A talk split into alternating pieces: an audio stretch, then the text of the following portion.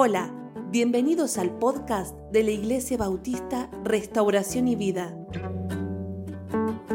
con el pastor Miguel Noval.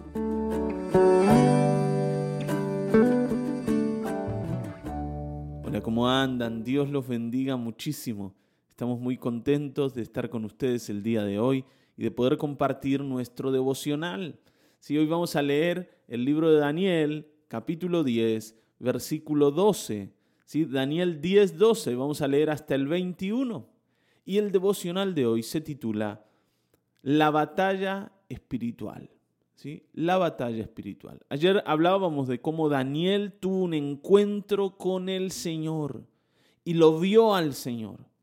Y le faltaron las fuerzas para estar en pie delante del Señor, pero el Señor lo tocó y le dijo, Daniel, ponete en pie porque tengo algo que decirte.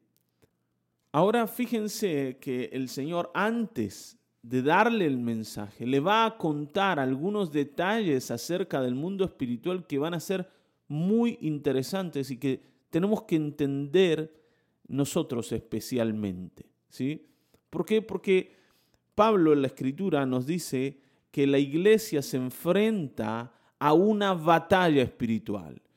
Pablo dice, nosotros no tenemos lucha contra carne y sangre, o sea, no tenemos lucha contra personas, contra seres humanos, no, no son nuestros enemigos los seres humanos, las personas.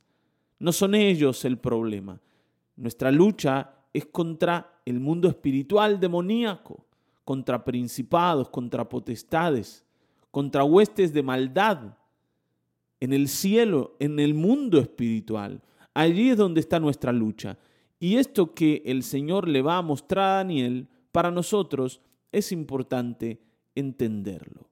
¿Está bien? Así que vamos a la lectura. Daniel 10, versículo 12. Dice, entonces aquel hombre me dijo, no tengas miedo, Daniel, porque tus palabras fueron oídas desde el primer día en que dispusiste tu corazón a entender y a humillarte en la presencia de tu Dios y precisamente por causa de tus palabras he venido. Esto es tremendo, ¿no? Este versículo a mí siempre me impactó, me impactó. Porque escuchar, ¿no? Que el Señor te diga, no tengas miedo porque tus palabras fueron oídas, porque dispusiste tu corazón a entender y a humillarte. Fíjense que el Señor destaca dos cosas de Daniel su disposición para entender, o sea, yo quiero saber, yo quiero conocer, yo quiero, Señor, que me enseñes, yo no quiero ser un cabeza dura que no se deja enseñar, primera cosa. Y después, la actitud de humillarse, de reconocer su condición delante de Dios. Daniel no era ni un cabeza dura ni un orgulloso. Estas son dos cosas que nos impiden acercarnos al Señor completamente. Cuando yo soy obstinado, ¿vieron? Yo, yo me empecino con algo y digo, no, esto es como digo yo. Mi mamá, mi mamá siempre me contaba que ella tenía un tío que comía jabón. Y decía, no, no es jabón, es jamón. y siempre me decía, yo tenía un tío que era como vos, cuando yo eh, me, ¿no? Me comportaba de esa manera, así como porfiado, cabeza dura. Mi mamá decía, yo tenía un tío que es como vos, que era, ¿no? Ya había fallecido. Él comía jabón y decía que era jamón. Y le decíamos, no, tío, estás comiendo jabón. Y él porfiaba, no, es jamón. Y no, no había nadie que le saque eso de la cabeza. Bueno, estaba loco el tío. Está bien, ¿no? Pero a veces nosotros tenemos esa misma locura delante del Señor queremos saber nosotros lo que hay que hacer. ¿No? Frente a Él nos comportamos de esa manera. Señor, no me quieras enseñar porque yo ya sé cómo es la vida. ¿Cómo puedo yo pensar que tengo alguna oportunidad de entender cómo es la vida si el Señor no me la muestra? Entonces, la actitud de Daniel de alguna forma conquista el corazón de Dios. Y dice, desde ese momento, desde el primer día en que dispusiste tu corazón a entender y humillarte, tu voz fue oída. Y por eso, por, por causa de tu actitud, yo he venido. ¿Y de qué cosa está hablando acá el Señor? De las palabras de Daniel, las que él comenzó a pronunciar al entender los tiempos y al entender que él necesitaba humillarse ante el Señor. En el capítulo 9 encontramos esto y ya hemos hablado de eso. ¿Está bien, no? De la búsqueda de perdón de Daniel, de su arrepentimiento, de su confesión, de su deseo de entender cómo son los tiempos de Dios, cuándo Dios quiere hacer qué cosa en nosotros. No sé si te das cuenta. A veces nosotros estamos muy pendientes de lo que nosotros queremos que Dios haga. Bueno, Señor, yo quiero que me des esto, yo quiero que me des aquello, yo quiero que eh, me proveas de lo necesario para cumplir mis sueños. Señor, bendecime, Señor, saname, Señor, Señor, Señor. O sea, yo sé lo que yo quiero para mi vida. Tengo claro eso. Ahora la pregunta es, ¿sé lo que el Señor quiere para mi vida? ¿Tengo claro qué cosa el Señor quiere hacer en mí? ¿O solamente yo sé lo que yo quiero? Yo tengo claro mi plan, pero ¿cuál es el plan del Señor? Y esto es lo que el Señor le dice. Dispusiste tu corazón a entender, o sea, a saber qué es lo que el cielo quería. Y esto es muy importante. Basta de la cabeza dura y basta de pensar en nosotros como el centro del universo. No somos el centro. El centro es el Señor.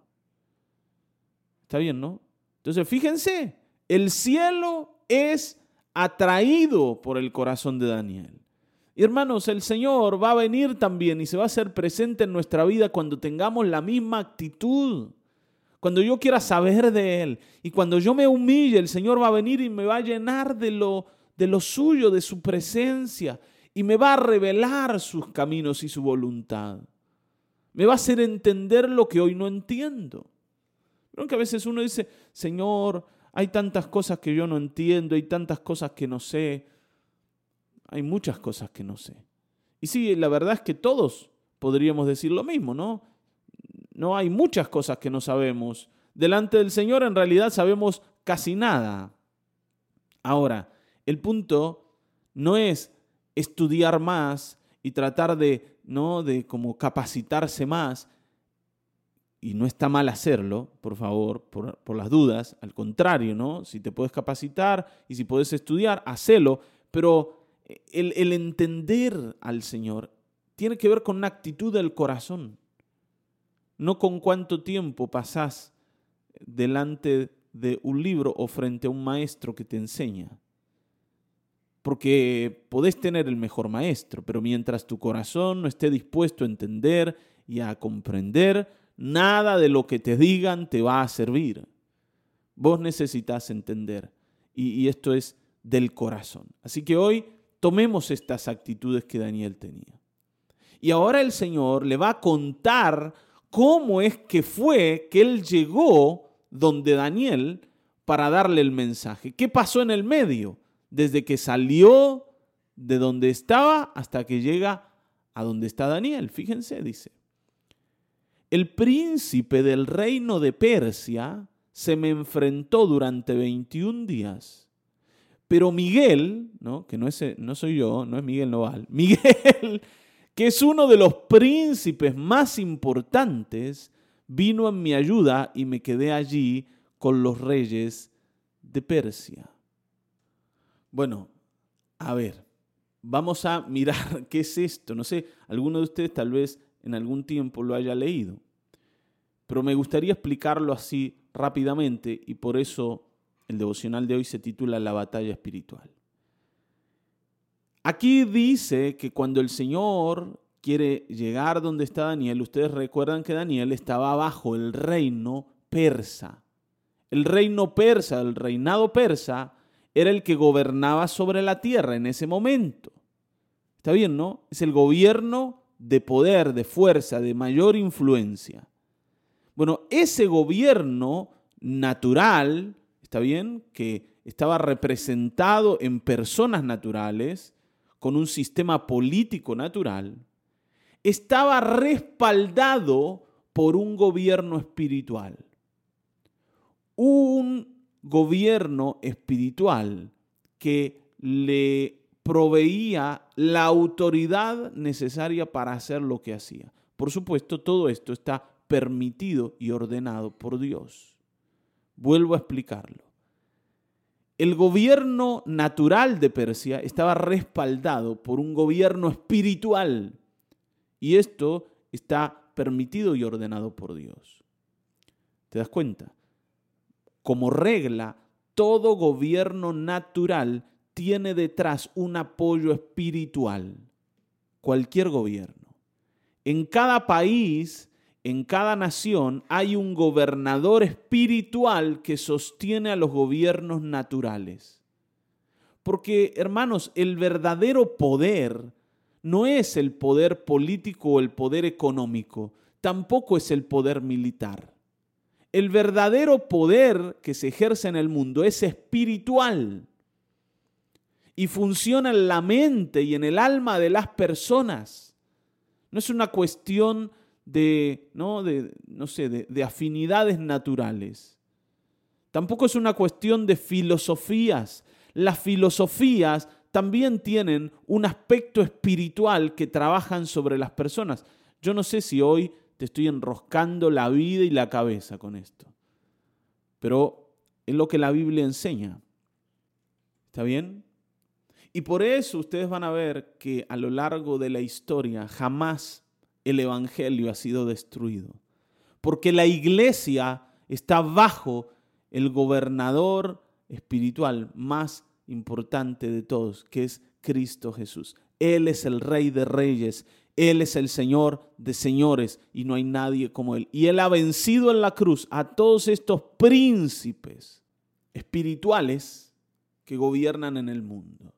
El Señor ha vencido y, de eso no, no tenemos ninguna duda. Y por eso jamás, a pesar de que Satanás lo ha intentado, ha podido destruir el mensaje del Evangelio. Ahora, volviendo al punto, cuando el Señor quiere darle respuestas a Daniel, que está en Persia, tiene que entrar de manera espiritual en Persia y se va a enfrentar al gobernador de Persia que dice, eh, momentito, este es mi territorio.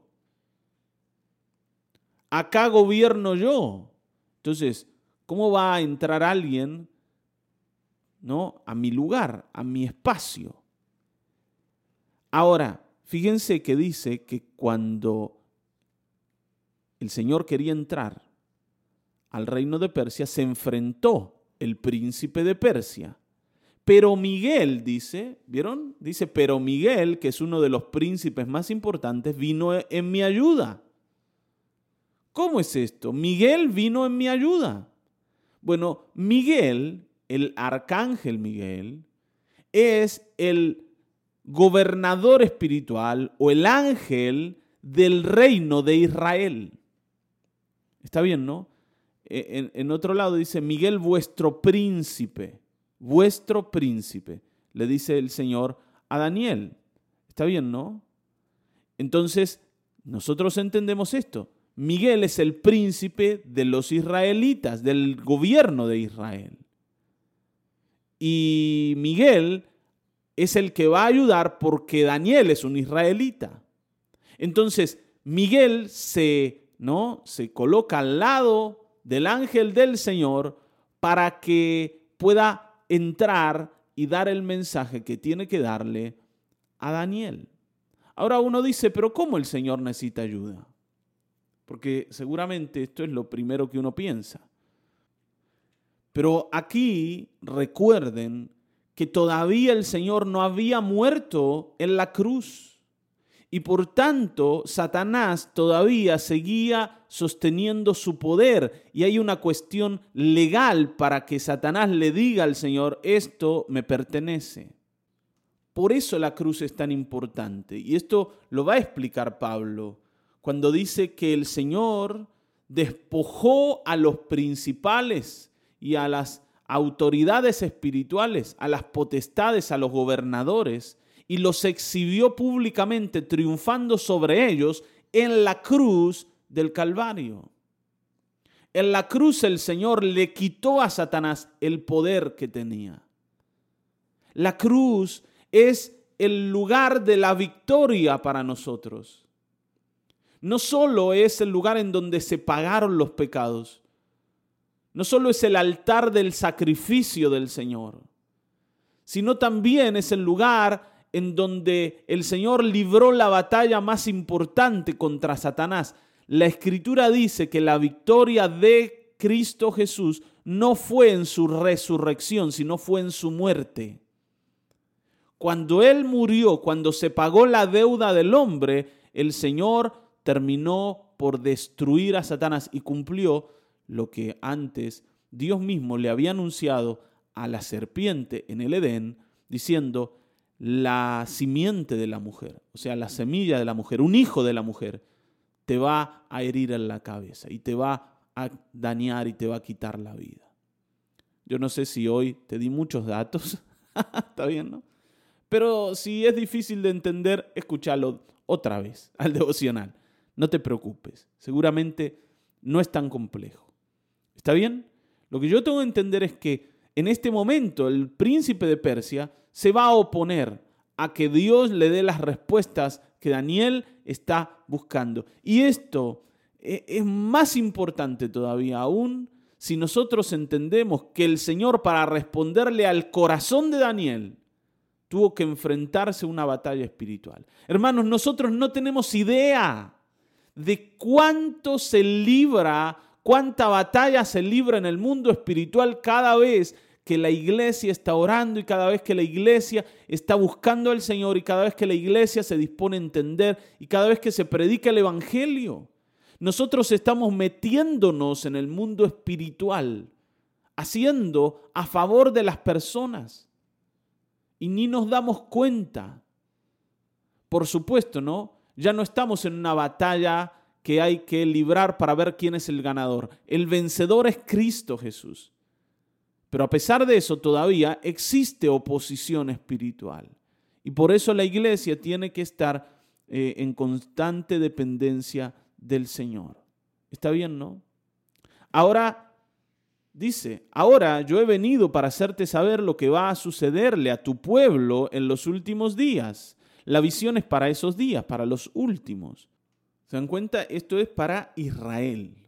Y bueno, y por eso aparece Miguel como el príncipe de Israel para ayudar al Señor a dar el mensaje. Dice, mientras aquel hombre me hablaba, yo permanecía con la mirada baja y en silencio. Pero aquel que estaba delante de mí, que era semejante a un hijo de hombre, me tocó los labios y por eso me atreví a hablar. Y dije, mi Señor, esta visión me causa mucho dolor y me ha dejado sin fuerzas. ¿Cómo podré hablar con mi Señor si soy su humilde siervo? Y es que al instante me faltaron las fuerzas y me quedé sin aliento. Pero aquel que tenía semejanza de hombre me tocó otra vez y me dio nuevas fuerzas. La fortaleza, ¿no? Viene del Señor. Cuando estamos caídos, cuando estamos sin fuerza para nada, cuando ya pareciera que lo que teníamos, las reservas de fortaleza, de vigor que teníamos, se escapan, el único que puede ponerte en pie es el Señor.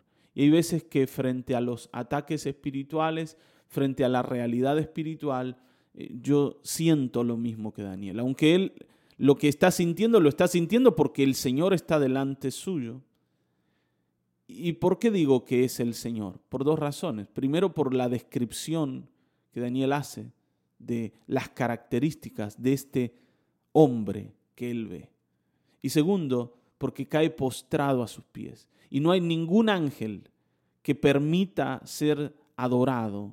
No hay ningún ángel que permita que un hombre se postre delante de él. Solo el Señor permite adoración. Así que nosotros entendemos que este que está aquí es el Hijo de Dios, Cristo Jesús. Por supuesto, antes de encarnarse como hombre. Está bien, ¿no? Ahora, el Señor lo fortalece y, lo ayuda a estar en pie, incluso lo ayuda a hablar. Y le dice, la paz sea contigo, amado Daniel, no tengas miedo, sino sobreponte y cobra ánimo. Evidentemente hay un problema en Daniel y es el temor. Una de las cosas que le quita la fuerza a Daniel es el miedo. Por eso el Señor le dice, Daniel, no tengas miedo. Se lo había dicho antes, ¿no? Y lo leímos ayer.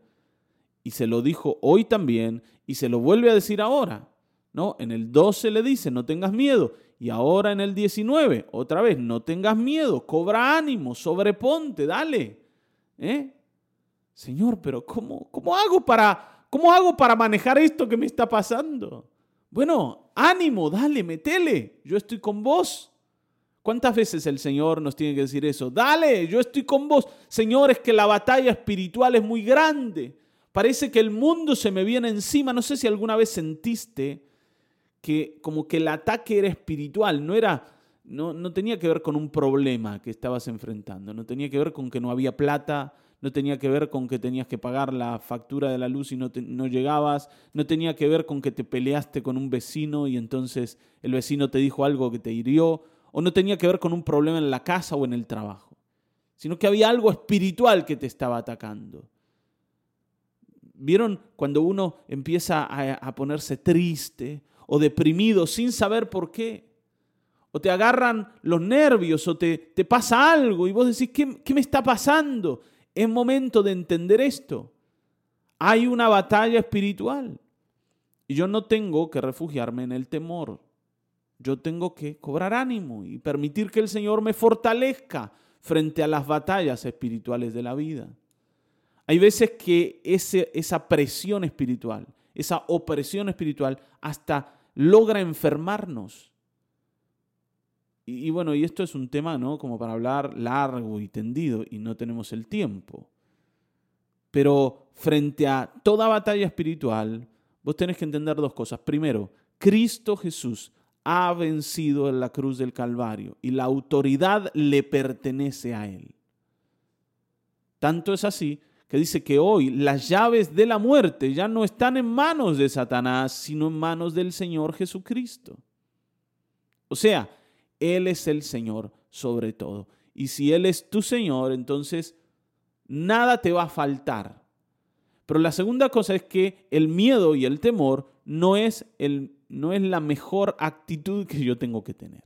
Yo tengo que abandonar el miedo, abandonar el temor y, y usar valentía para estar frente al ataque espiritual, sabiendo que el Señor ha vencido y que Él está conmigo. Y dice, mientras aquel hombre me hablaba, recobré las fuerzas y dije, mi Señor me ha infundido ánimo, hábleme ahora. Ahora sí, es como que, ¿eh? Ahora puedo, Señor, decime, ¿qué tienes que decirme? Y me dijo, ¿sabes por qué he venido a verte? Pues porque ahora tengo que volver a pelear contra el príncipe de Persia, otra vez tengo que pasar por ahí y cuando termine de pelear con él, vendrá el príncipe de Grecia. Aparte de Miguel, el príncipe de ustedes, y es lo que les decía hoy, nadie me ayuda contra ellos, pero yo voy a revelarte lo que está escrito en el libro de la verdad. Yo estoy acá y vine a decirte esto, Daniel, y es tan importante que me voy a enfrentar al príncipe de Persia y después al de Grecia también, y aunque solo Miguel me ayuda, es importante que ustedes entiendan esto. Es importante que ustedes entiendan lo que está ocurriendo, lo que va a ocurrir, pero también que sepas cuánto estoy enfrentando por darte el mensaje. Porque el Señor le dice a Daniel algo que podría haber omitido. Está bien, ¿no? Si Dios no hubiese querido que Daniel se entere aquellas cosas que estaban pasando en el mundo espiritual no se las hubiese contado. Pero por algo se las ha contado y por algo están en la escritura y por algo hoy la estamos leyendo. Hermanos, tenemos que entender esto. Los enemigos, los verdaderos enemigos, están en el mundo espiritual. Fíjense que después del gobierno de Persia apareció el reino griego. Está bien, ¿no? El imperio griego fue el que dominó el mundo. Y el Señor aquí dice, primero viene el príncipe de Persia, luego viene el príncipe de Grecia. Y cada vez que haya respuestas del cielo, para un israelita había que enfrentar un gobierno espiritual. Hoy esto está resuelto en la cruz de Cristo. Y nosotros tenemos acceso total al cielo. Y nada nos impide llegar en oración delante de Dios y nada le impide al Señor respondernos, porque la cruz hizo el trabajo. Cristo Jesús, por supuesto, no la cruz. Cuando te hablo de la cruz, te hablo de todo ese tiempo y de todo lo que Cristo hizo allí. ¿Te das cuenta? Es impresionante. Nosotros a veces vemos la cruz como, bueno, simplemente el lugar en donde el Señor sufrió, pero es más que eso, la cruz marca un antes y un después en la historia de la tierra y del cielo. Por eso después el libro de Hebreos dice que incluso el cielo mismo fue purificado con la sangre de la cruz. Hermanos, estamos frente a un Señor glorioso. Jesucristo, Jesucristo es un Señor glorioso y no hay nadie como Él. Él es nuestro Dios es el rey de reyes. Y vuelvo a mencionarlo, es el Señor de señores. Para que cuando estés en medio del problema, cuando estés en medio del ataque, os entiendas que tu Dios es el que lo gobierna todo y no temas. Amén. Hay mucho para hablar y mucho para decir. Yo quiero dejarte con esto. El Señor quiere hablarnos.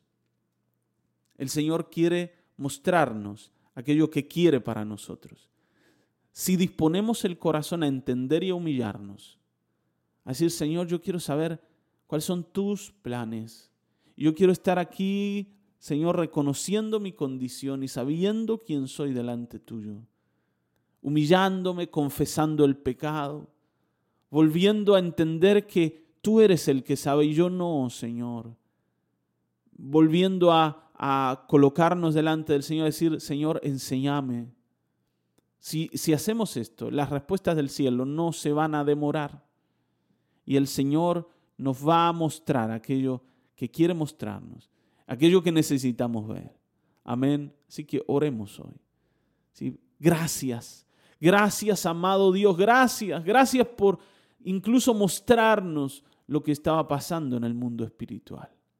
Gracias, amado Cristo. Gracias por la victoria de la cruz, porque lo ha cambiado todo. Gracias porque ya Satanás no gobierna, sino que tú gobiernas.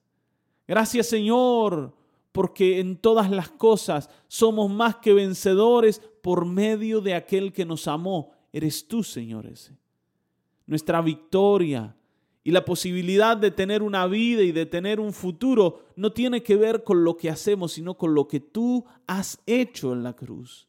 Hoy te agradecemos y te damos el honor y las gracias, porque tú eres nuestro Dios y nuestro Señor. Te adoramos y te bendecimos en el nombre de Jesucristo. Amén, amén, amén. Hasta aquí hemos llegado. Nos volveremos a encontrar en el próximo episodio de Mañanas de Restauración y Vida. Dios te bendiga.